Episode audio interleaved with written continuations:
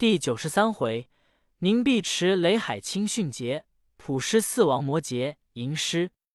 词曰：坛中说一人都会，陵南却通融。梨园子弟偏能训节，莫见灵公。灵公训节，孤臣悲感，哭向苍穹。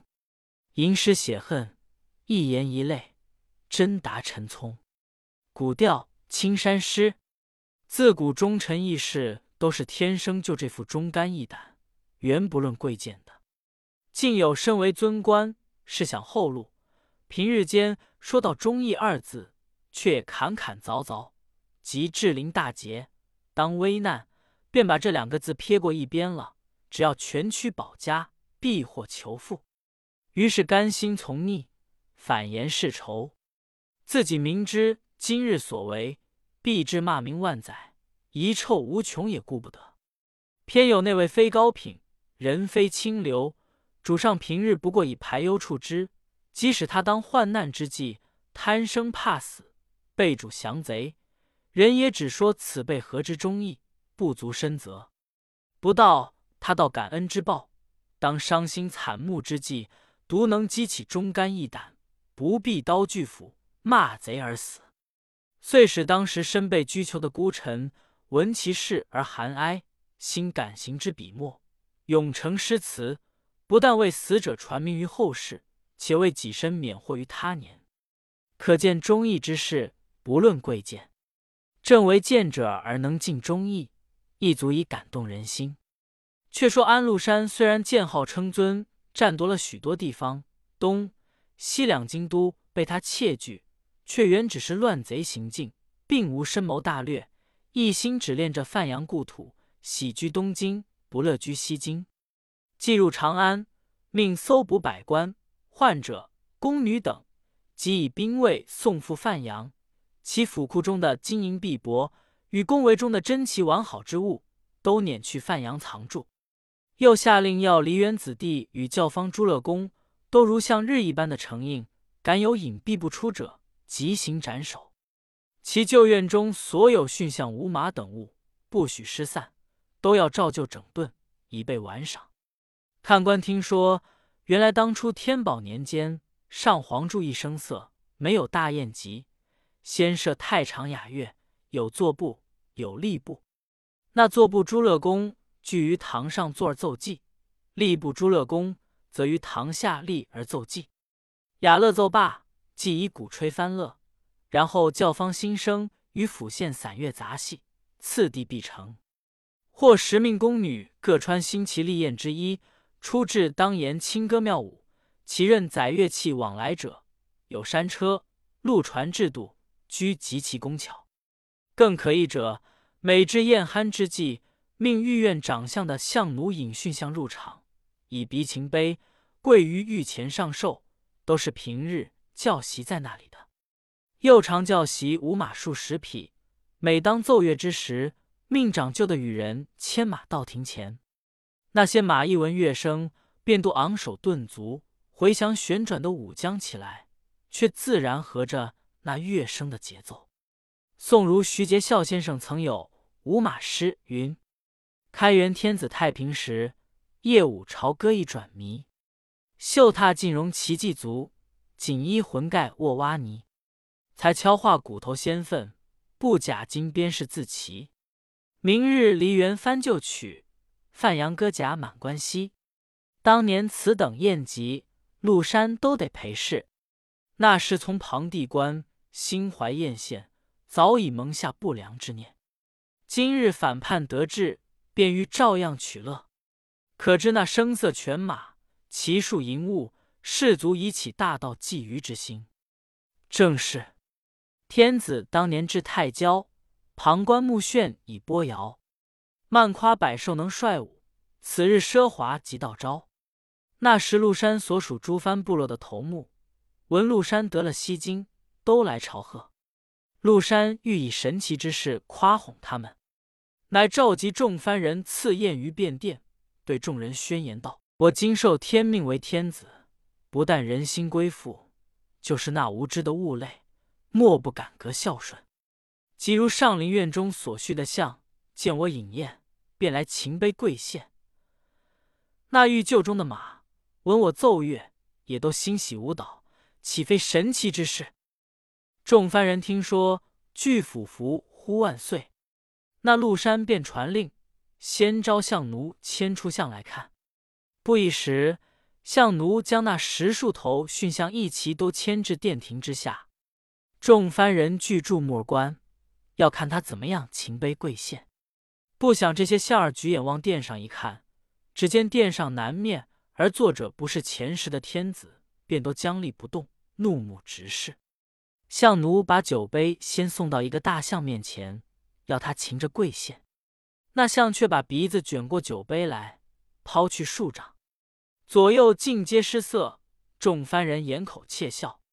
陆山又叉又恼，大骂道：“孽畜，嫩般可恶！喝把这些象都牵出去，进行杀气。”于是啜宴罢席，不欢而散。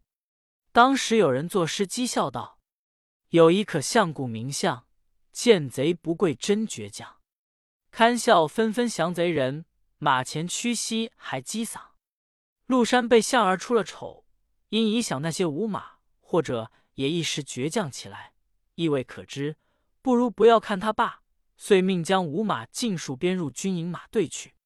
后来有两匹五马流落在逆贼使司明军中，那司明一日大宴江左，堂上奏乐。二马偶戏于庭下，一闻乐声，即相对舞。军士不知其故，以为怪异，痛加鞭追。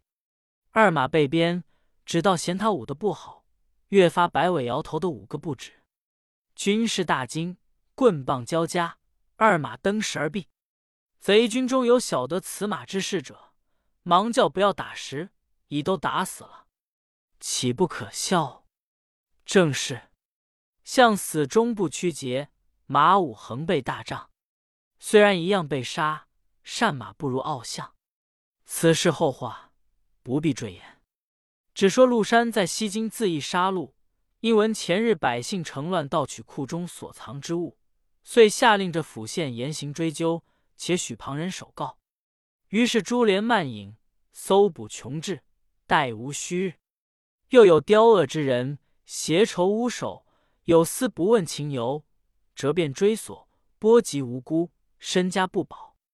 民间虽然无日不思念唐氏，相传皇太子已收据北方进兵来恢复长安，吉日将至，或时宣称太子的大兵已到了，百姓们便争相奔走出城，静止不住，势力为之一空。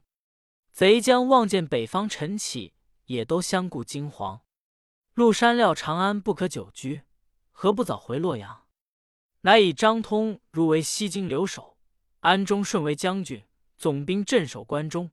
又命孙孝哲总督军事，节制诸将，自己与其子安庆绪率领清军及诸藩将海守东都，择日起行。却于起行之前一日，大宴文武官将，于内府四义院中凝碧池上，先期传谕梨园子弟。教坊乐工一个个都要来承应。这些乐工子弟们为李模、李野狐、贺怀志等数人随驾西去，其余如黄帆绰、马先期等众人不及随驾，流落在京，不得不平陆山居患。只有雷海清托病不治。那日凝碧池头便殿上排设下许多筵席，陆山上座。安庆绪侍坐于旁，众人依次列坐于下。九行朔巡，殿壁之下，先大吹大擂，奏过一套军中之乐。然后梨园子弟、教坊乐工按部分班进。第一班接东方暮色，为首押班的乐官头戴青霄巾，腰系碧玉软带，身穿青锦袍，手执青帆一面，上书“东方角音”四字，其字赤色。用红宝缀成，曲目生火之意。翻下引乐公子弟二十人，都戴青纱帽，着青绣衣，一簇儿立于东边。第二班按南方火色，为首押班的月官头戴赤霞巾，腰系珊瑚软带，身穿红棉袍，手执红帆一面，翻上书南方只因四字，其字黄色，用黄金打成，取火生土之意。翻下隐乐公子弟二十人，都带将萧关，着红袖衣，一簇儿立于南边。第三班按西方金色，为首押班的月官头戴号月金，腰系白玉软带，身穿白锦袍，手执白帆一面，帆上书西方商音四字，其字黑色，用乌金造成，取金生水之意。帆下尹乐公子弟二十人，都戴素丝冠，着白袖衣。一簇而立于西边。第四班按北方水色，为首押班的月关头戴悬双金，腰系黑锡软带，身穿黑锦袍，手执黑帆一面，帆上书北方语音四字，其字青色，用翠羽嵌成，取水生木之意。帆下隐乐公子弟二十人，各戴皂罗帽，着黑袖衣，一簇而立于北边。第五班按中央土色。为首押班的月官头戴黄云巾，腰系蜜蜡软带，身穿黄锦袍，手执黄帆一面，翻上书中央公音四字，其字以白银为质，皆用五色杂宝相成，取土生金，又取万宝土中生之意。翻下隐乐公子弟四十人，各戴黄绫帽，着黄袖衣，一簇儿立于中央。五个月官共隐乐人一百二十名，齐齐整整。各一方位立定，才待奏乐。陆山传问：“尔等乐部中人都到在这里吗？”众乐公回称：“诸人俱到，只有雷海清患病在家，不能同来。”陆山道：“雷海清是乐部中极有名的人，他若不到，不为全美，可急着人去唤他来。就是有病，也需服病而来。”左右领命。如飞的去传唤了，陆山一面令众乐人且各自奏记。于是黄箫龙笛、象管鸾声、金钟玉盘、琴筝结鼓、琵琶箜篌、方响手拍，一霎时吹的吹，弹的弹，鼓的鼓，击的击，真个声音铿锵，悦耳动听。乐声正喧时，五面大幡一齐移动，引着众人盘旋错纵。往来飞舞，五色绚烂，和电生风，口中齐声歌唱。歌罢完，乐声才止，依旧各自按方位立定。陆山看了，心中大喜，欣然称快，说道：“朕向年陪着李三郎饮宴，也曾见过这些歌舞，只是视作愚人，未免拘束，怎比得今日这般快意？今所不足者，不得再与杨太真姊妹。”欢聚儿，又笑道：“想我起兵未久，便得了许多地方东西，二京俱为我取，赶得那里三郎有家难住，有国难守，平时费了许多心力，教成这般歌儿舞女，如今不能自己受用，倒留下与朕公受用，岂非天数？朕今日君臣父子相叙宴会，务要极其酣畅，众乐人可再轻歌一曲又久。”那些乐人听了陆山说这番话，不觉伤感于心，一时哽咽不成声调，也有暗暗堕泪的。陆山早已瞧见，怒道：“朕今日欢宴，而众人何得作此悲伤之态？”令左右查看，若有泪容者，即行斩首。众乐人大骇，连忙拭去泪痕，强为欢颜。却忽闻殿庭中有人放声大哭起来。你道是谁？原来是雷海清。他本推病不治，被陆山遣人生逼他来。即来到时，殿上正歌舞的热闹，他胸中已极其感愤，又闻的这些狂言悖语，且又恐吓众人，遂激起忠烈之性，高声痛哭。当时殿上殿下的人尽都失惊。左右方待擒拿，只见雷海清早奋身抢上殿来，把岸上陈设的乐器尽抛置于地，指着陆山大骂道：“你这逆贼！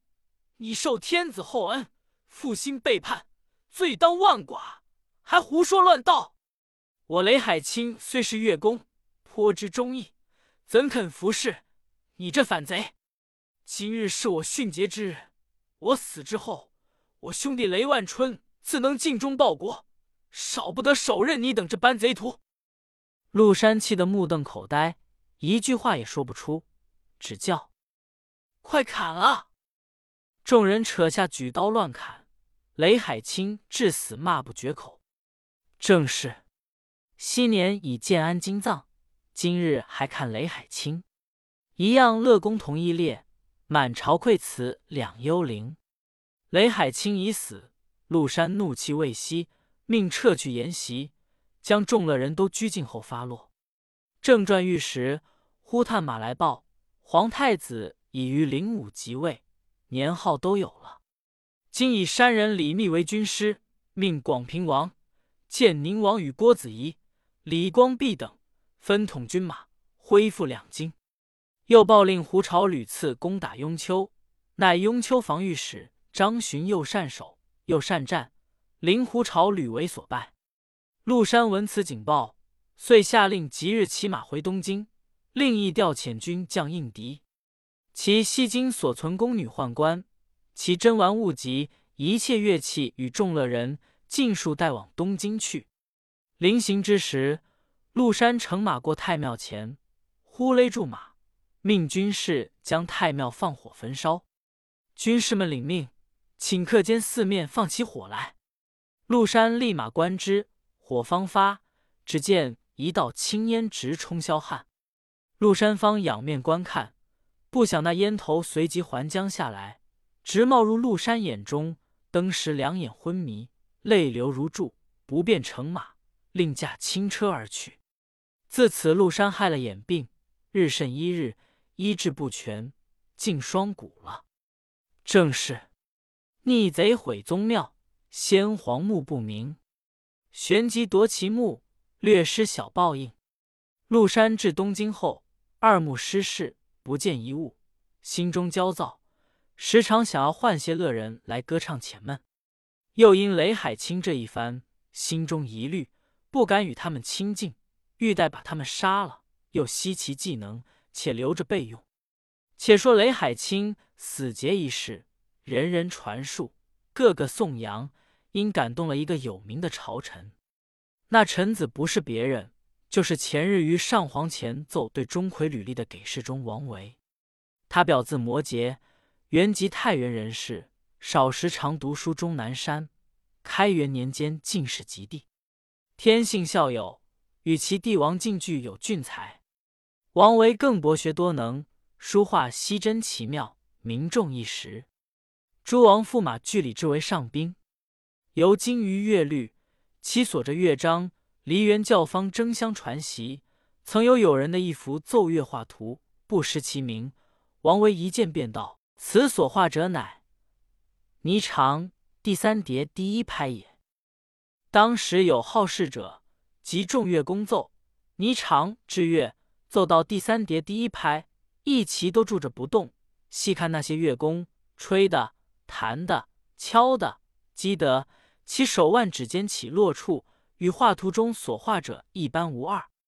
众人无不叹服。天宝末年，官为给事中。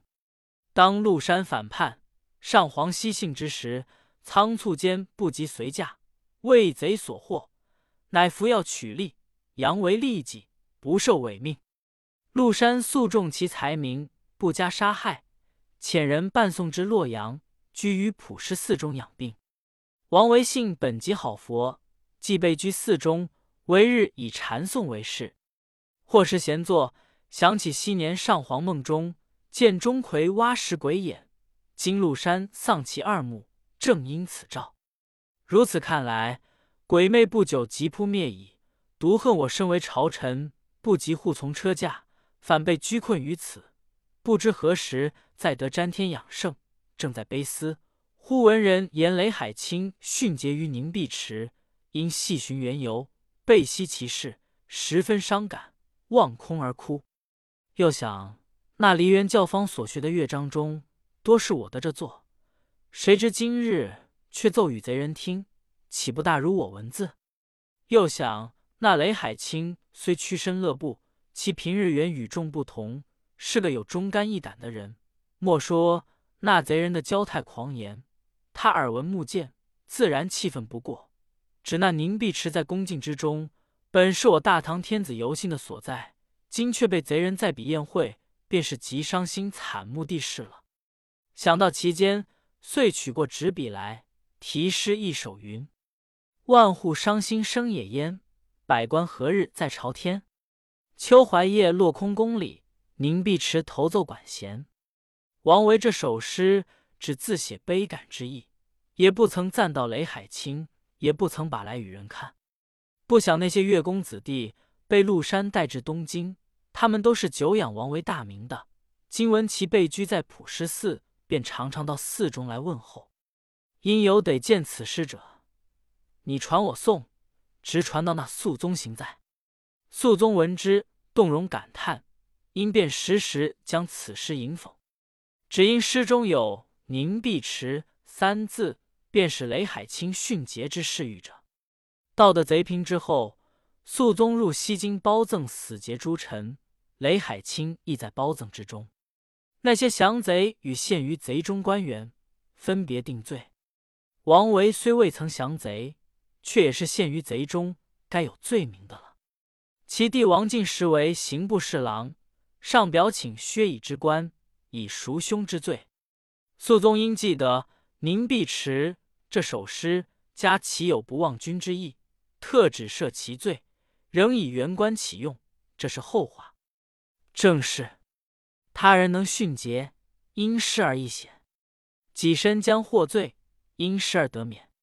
且说陆山自木芒之后，愈加暴躁，虐使其下，人人自危，且心智狂惑，举动喘错，于是众心离散，亲近之人皆为仇敌矣。所谓恶贯已将满，天先耻其破。未知后事如何？且听下回分解。